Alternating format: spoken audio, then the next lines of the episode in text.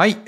えー、ということですね、今日はあのスーツについてね、ちょっとお話しできればなと思うんですけども、まあ、僕はあんまりあの今までスーツ着なかったんですが、まあ、最近ちょっとですね、まあ、ユニクロとかでジャケットをちょっと着るようになって、で、まあ前、まあ、僕の周りの人とか、まあそういうなんかちょっとクリエイティブ系とかクリエイターの人とか、まあそういうデザイナーとか結構多いんですけど、まあそういった人たちもですね、こう最近なんかあのこうジャケットというか、こうおしゃれなこう、ね、スーツを着始めていてでこういろんなこう SNS とかを見ていても、まあ、最近少しずつではあるんですけどこうジャケットとかねネクタイを着ないことは結構時代遅れっていうことをねあの発信している人がねあの増えてきているような気がするんですよね。なんか今までってのはもう本当にこうなんかなんかスーツなんか着てるスーツとかジャケットを着てる人だ人がもう時代遅れだったんですが逆にこう一周をして今こうなんかねあの逆にそういうのを着ない人たちが時代遅れになってきてるっていうあの話をしたいなしたいんだと思うししようかなと思うんですけどで、まあ、もちろんですねそのあのいろんな人が言ってる言ってたり、まあ、僕が着ていたいたりとか僕の周りの人があの着ていたりする、まあ、あのスーツとかジャケットっていうのはその典型的なあの、まあ、日本のこのビジネスパーソンが、まあ、新橋でいるようなあのビジネスパーソンが着ているものではなくて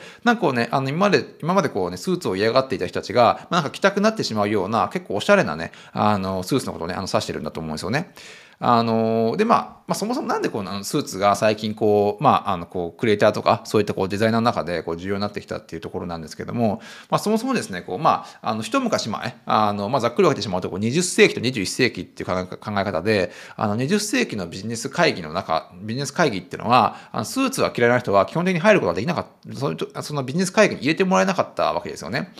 なんでこうクリエイターとかデザイナーっていうのは、まあ、そういうなんかあの形式バッターこうスーツが着た会議とか、まあ、そもそもスーツを着ることが嫌いだったんで、まあ、そういったねあの会議にはねこうなかなか混ぜてもらえなかったっていう部分があの一昔前はあったんですよね。で、まあ、アマゾンね、ジョフ・ベソスなんかも言ってますけれども、まあ、20世紀の,、まあ、あの世界というのは、あの持っている時間の30%を、まあ、プロダクト開発に使って、で残りの70%の時間を、それが、まあ、どれほど素晴らしいプロダクトかっていうことを、まあ、広告などを使ってね、ひたすらこう言いふらすことに使って使っていた、まあ、時代だったということですね。なんで実際はそのプロダクトの、まあ、クオリティというよりは、まあ、その、なんでしょうね、あの広告をどれだけ打つかっていうことによって、まあ、ビジネスがいろいろ左右されていた、まあ、時代だったということを、まあ、アマゾンのジョフ・ベソスなんか言ってるんですが、まあ、そうなってくると、まあ、21世紀はですね、まあ、全くその、あの、まあ、比率が逆転してしまって、もう本当になんだろう、あの70%をもうプロダクトプロダクト開発に使って、まあ、残りのですね、あの30%をまあそういう広告とかマーケティングに使う時代にはなってきてるんじゃないかなと思うんですが、まあ、そういった意味でいくと、あの20世紀にはこうなかなかね、ビジネス会議の中に混ぜてもらえなかった、まあ、クリエイターとかデザイナーの人たちが、もう少しずつですね、まあ、あのビジネス会議にね、あの混ぜてもらえるようになってきているっていうのが最近の事情なんじゃないかなと思うんですよね。で、まあ、といってもですね、まだまだこう、クリエイターとかこうデザイナーがこうビジネスのね、あの主役になるってことはね、あのもちろんないんだと思うんですよ。こうしっかりやっぱこうビジネスのロジックを作ってくれる人があのいて初めてですね、まあ、クリエイターの仕事っていうのはね成り立つんじゃないかなビジネスとしてこう成立するんじゃないかと思うんであそういった意味ではねあのクレクリエイターがビジネス会議に混ぜてもらえるようになったからこそ、まあ、スーツが嫌いなあのクリエイターたちがねあえてこうねスーツを着ることによって、まあ、少しずつねこうビジネスっぽくまあね、振る舞う格好をし始める必要があのあるっていうことがね、最近出てきてるんじゃないかと思うんで、まあ、最近ですね、まあそういった意味でこう、あの、クリエイターとか、こう、デザイナーと言われる人たちが、まあ最近こうね、あの、おしゃれなスーツを着て、あの、来るようになってきたと。あの、着て、まあビジネス会議に、まあ、参加するようになってきたっていうのが、まあ最近の事情なんじゃないかと僕は思ってるんですけど、で、まあどれだけですね、まあ型にはまるのが、まあ嫌だったとしても、こう破れたジーンズとか、まあね、フード付きのね、こういうパーカーとかが、まあ天性の才能だと思ってくれる人は、まあほん、まあ、なかなかいないと思うんですよ。まあたまにいますけど、あの、実際やっぱりこう特に日本社会なんかは、まあ、そういうね、あの、なんでしょう、カジュアルでもいいとは言いつつも、あの、実際はね、こうなかなかそういうのを認められにくい世界なんじゃないかなと思うんですよね。で、まあ、こう、クリエイター側にとってみると、自分のアイデアやコンテンツをビジネス化して、まあ、作品のね、クオリティをどんどん上げていこういこうとするためには、スーツを着ない側の、まあ、こう、クリエイティブサイドの人たちが、あえてこう、スーツを着ることによって、あの、クリエイターとビジネスマンとの交差点を作っていく必要があるんですね。で、まあ、ある調査によれば、まあ、交渉の場でスーツを着ると、まあ、その商その商品を無理やりでも売り込む売り込む気持ちが強くなるっていうあの調査があってでこういった調査はまあ通常ですね、まあ、スーツを着て交渉場に交渉の場に行くとあの売ろうとする気持ちが強くなりすぎて、まあ、逆効果になるっていう,、まあ、こう意味で捉える捉えることが多いんですけれども、まあ、逆にそれそれ、まあ、しかしそれも逆に考えればあのビジネスビジネスサイドが苦手なクリエイターが、まあ、あえてスーツを着ることによって強気でねあの交渉で交渉ができるっていう、まあ、視点でも捉えることができるんじゃないかなと思うんですよ。でよくこう昔ながらのあの、まあ、スーツを着たビジネスパーソンの人たちが私はですね、まあ、クリエイティブ系の人間ではないので私はこうクリエイティブのことは、ね、よくわかんないビジネス専門ななんねっていうね言い訳をして、まあ、こう企画の会議とかから立ち去ってしまうのね僕も何度かあの見てるんですけども、まあ、これと同じようにですね、まあ、クリエイターにとっての、まあ、ビジネス要はマネタイズっていう言葉は本当にこう吸血鬼にとってのこうニンニクみたいなもんでなんかこうこうなんかマネタイズって言われるとクリエイターがこういきなりシュッとなってしまうようなこの状況なんじゃないかなと思うんですよね。なんでこうビジネスパーソンに対して最近よくこうスーツを脱いでね、あのもっとね、あのイノベーティブなアイデアを出せってね、こういろんなとこで、あのなんかいろんな人が言ってる、言ってるのを見てみたりするんですけど、まあ、それ逆に言えばですね、あのクリエイターはもっともっとあのスーツとかフォーマルなね、あの格好をすることによって、自分才能をね、どんどんどん売り込んでいくべきなんじゃないかと思うんですよね。こうなんかビジネスパーソンばっかりこうなんかね、あのアイデアを出せ、アイデアを出せってこう責められて、クリエイターはなんかこうなんかちょっとこうなんかね、あの、こう、カジュアルな格好でこう企画会議に座っているみたいな感じなんだけど実際こうあのクリエイターもですねこうビジネスをやっていかなければやっぱそもそもこう製品のあの自分のねコンテンツの質も上がっていかないんでやっぱ少しですねこうあのクリエイターはクリエイターとしてまあ企画を出したりとかこういいものを作ったりするのは仕事なんだけれどもやっぱちょっとですねあのスーツを着てあのビジネスサイドにこう足を突っ込むことによってもっともっとですねあのいいものができるんじゃないかなっていうところがあると思うんですよ。で、なんでしょうね。あの、よくよりも、より良いもの、より良い、より良いものを作っていけば、お金はね、後でついてくると言われることももちろんあるんですけれども、実際こうね、稼ぐ力が低下してしまうと、あの、クリエイターの作るコンテンツの質ってどんどんやっぱ下がってきてしまうんですよね。なんでこう、やっぱりこう、常にこう、やっぱり、あの、こう、ビジネスパーソンで、クリエイターはビジネスパーソンではないので、常にこう、お金を意識する、あの、必要はないのかもしれないけれども、やっぱど、やっぱちょっとどっかでね、あの、お金を意識することによって、あの、コンテンツの質の質は上がっていくと。で、それがやっぱこうね、なんかちょっとスーツを着る、あのちゃんとしたあの別に典型的なスーツじゃなくてもいいんでこうちょっとジャケットを着るとかなんでしょうねあのそういうとこにまあちょっとねあの気を使うとそこも結構変わってくるんじゃないかなと思うんですよ。で、このクリエイターとまあビジネス、クリエイターとお金っていうのを、まあ、一番ね、よく理解していたアーティストっていうのは、まあ、矢沢永吉さんなんじゃないかと僕は思っていて、で、まあ、彼はもちろんですね、あの、最初こう、あの、アーティストとして、あの、世の中に出てきたんだけれども、あの、まあ、実際はね、こう若い頃から着々とこう会社設立のね、準備をしていたっていうあの話がいろんな本とかで書いてありますね。で、まあ、当時まだ、えっとかあまあ、矢沢永吉さんがこう全盛期だった時代っていうのはあのアーティストが金儲けを考えるなんて本当に汚いことだとあの言われた時代なんですけど実際まあ矢沢永吉さんなんかは、まあ、アーティスト兼ねアーティストと経営者を一緒にあのやるやつがいないいないんだったらもう俺がね一番最初にやってやるよって形で今までこうね代理店任せにしていた、まあ、グッズの販売とか、えー、楽曲のねあの管理とかっていうのをねどんどん自分もかかっていくようになっていくんですね。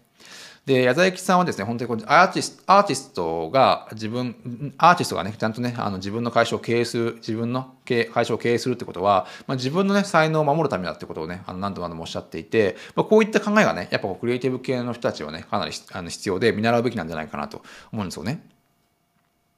で、まあ、あの、本田宗一郎っていうね、あの、まあ、日本で有名な経営者がいるんですが、まあ、本田経営者っていうのは本当にこう、いつもね、こう、油まみれのね、服をあの着ていて、よくこう、いろんな、あの、本とかでも出てくるんですが、本当こう、油まみれで、あの、帽子かぶって、あの、いるような人で、まあ、ただこうね、あの誰、誰もが本当にね、あの、認める、本当に超一流のあの技術を持っていた人だったんですけれども、ただ実際こう本田宗一郎っていうのはその確かに技術は本当にピカイチだったんですが本当営業とかこうビジネスモデルの設計は全然ダメだったんですね。なので何度も何度もこう会社を潰しかけたりとか、本当にこう、どんぶり勘定で、なかなかこうね、あの、ビジネス自体を、まあ、あの、技術はあったんだけれども、あの、ビジネス自体をこう、軌道に乗らせることができなかったっていうね、あの、ことがいろんな本に書いてあるんですが、で、その、まあ、本田宗一郎が世界のホンダをですね、こう、作り上げてうまくいくようになるきっかけっていうのが、本当にこう、あの、ビジネス系の、本当にスーツ系の、あの、経営者で、あの、藤沢武雄さんっていう方がね、あの、いらっしゃって、まあ、その、その人と組んだことが、本当にこうね、本あの世界のホンダっていうのが、あのどんどんね作り上げられていって世界的に有名になっていく一つのきっかけになったってことを言われてますね。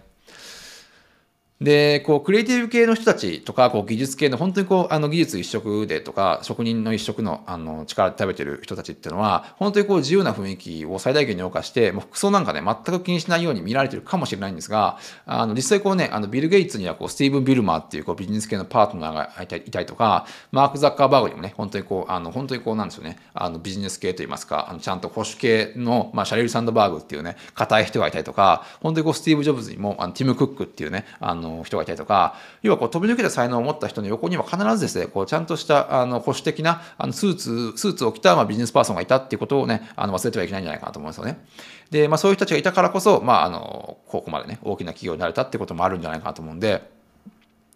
で、こうマイさっきマイクロソフトの話が出ましたが、あのマイクロソフトっていうのは、まあ、最初ですね、IBM に、最初の、一番最初の IBM との契約が、まあ、うまくいったことで、あの次々とね、あのいろんな企業にソフトあのウェアを導入させていくことに成功できるわけですけども、で、この時ですね、あのビル・ゲイツがですね、あの先ほど言ったあのスーツ系のスティーブン・ビルマーと一緒にあのしっかりスーツを着て交渉場につについていなかったら、もしかしたらですね、こうビル・ゲイツっていうのは、ただ本当にね、あのただの技術屋として、まあ、一生ですね、こう資本家に好き勝手使われるだけの、まあ、人生だったかもしれないんですね。なのでそう、まあ、常にこうね、あの、スーツを着続ける別に必要はないと思うんですけど、まあ、やっぱりね、ある意味こう、あの、いあの一時はスーツを着てしっかりビジネスを成立させるってことが、まあ、自分のこうなんでしょうねクリエイティブ系の仕事を守るあの一つの方法にもなるんじゃないかと思うんでそこはしっかりですねやっぱ意識する必要があるんじゃないかなと思うんですよね。で、まあ、ジャーナリストね、田原総一郎さんなんかも、えー、まあ、孫正義さんが潰されず、まあ、ホリエモンだけがね、こう潰されてしまったのは、あの、まあ、ホリエモンがですね、まあ、しっかりとスーツとネクタイをしなかったからということをね、あの、なんかの、あの、本がおっしゃってましたね。まあ、確かにホレモンっていうのはもう優れたアイディアの持ち主で、本当にね、彼のあの昔書いた本の通り、まあ、稼ぐ価値っていうね、あの本も出していて、本当に稼ぐ力もしっかりと持っていた、まあ、こうクリまあ、どっちかというとクリエイティブ系、技術系の人だったんですけれども、まあ、唯一ですね、まあ、スーツを着なかったことが、まあ、なんでしょうね、こうなかなかこう、あの日本社会にはあの受け入れられなかったっていうことで、まあ、あの一時期は潰されてしまったっていうのが一つのね、あの要因なんじゃないかなと思うんですよね。